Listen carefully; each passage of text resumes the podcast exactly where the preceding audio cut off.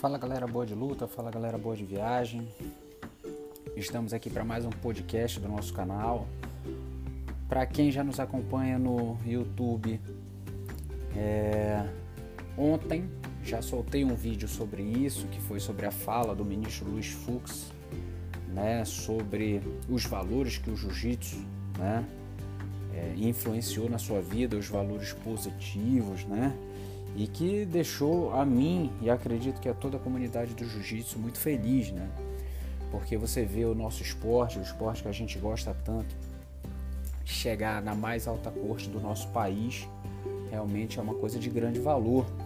Então, em nome da comunidade do jiu-jitsu, né, o ministro Luiz Fux agradeceu, né, na pessoa do mestre Oswaldo Alves, acredito que todos conheçam o mestre Oswaldo Alves, tá?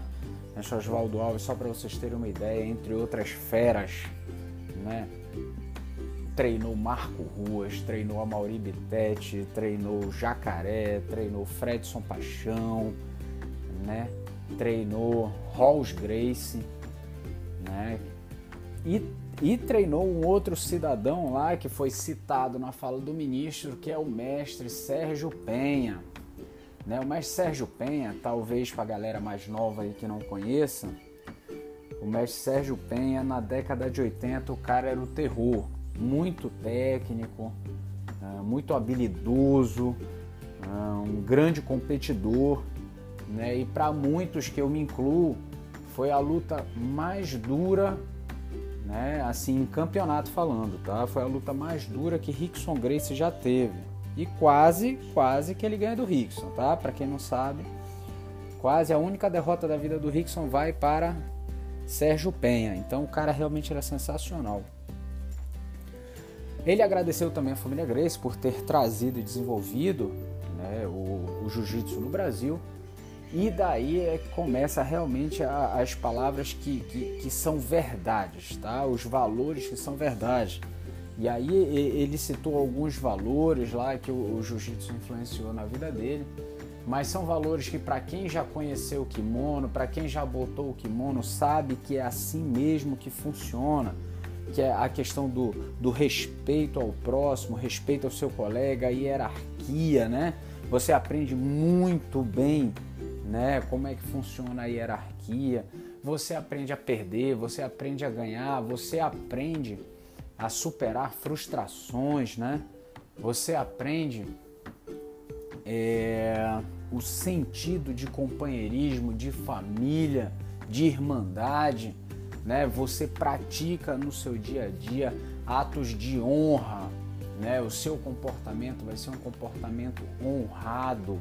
Então são todas características, né? Que, que é, parece que no, nos dias de hoje ah, estão um pouco em. É, como é que eu posso dizer?